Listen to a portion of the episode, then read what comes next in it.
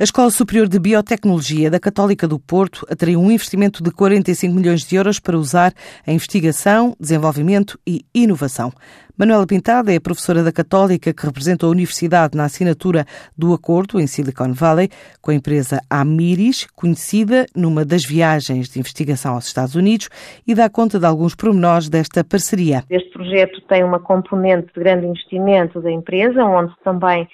contamos com a sua plataforma de alta inovação eh, de criação de moléculas, juntamente com todo o dinheiro, financiamento parcialmente suportado pelo, pela, pela ICIP e parcialmente uh, suportado pela empresa. Em números, estamos a falar de um projeto de cerca de 42, 43 milhões em investimento, com cerca de 25 milhões, cerca de 60% financiado pela empresa e cerca de 40%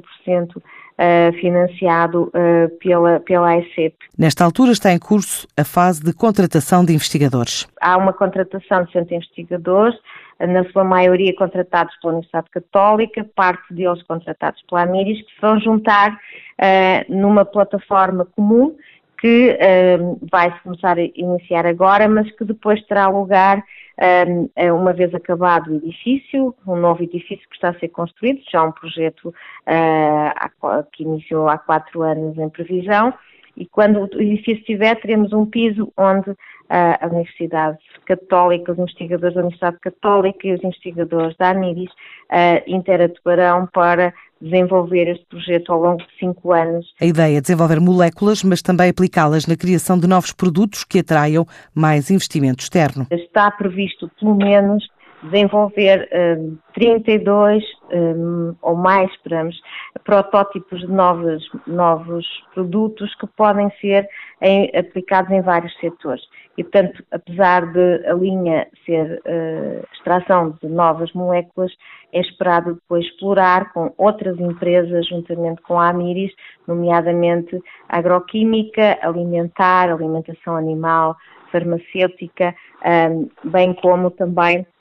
a área da cosmética. Um, e isto permitirá abrir caminhos para novas tecnologias, caminhos para novas moléculas e caminhos para novas aplicações e para também uh, novos desafios para estes setores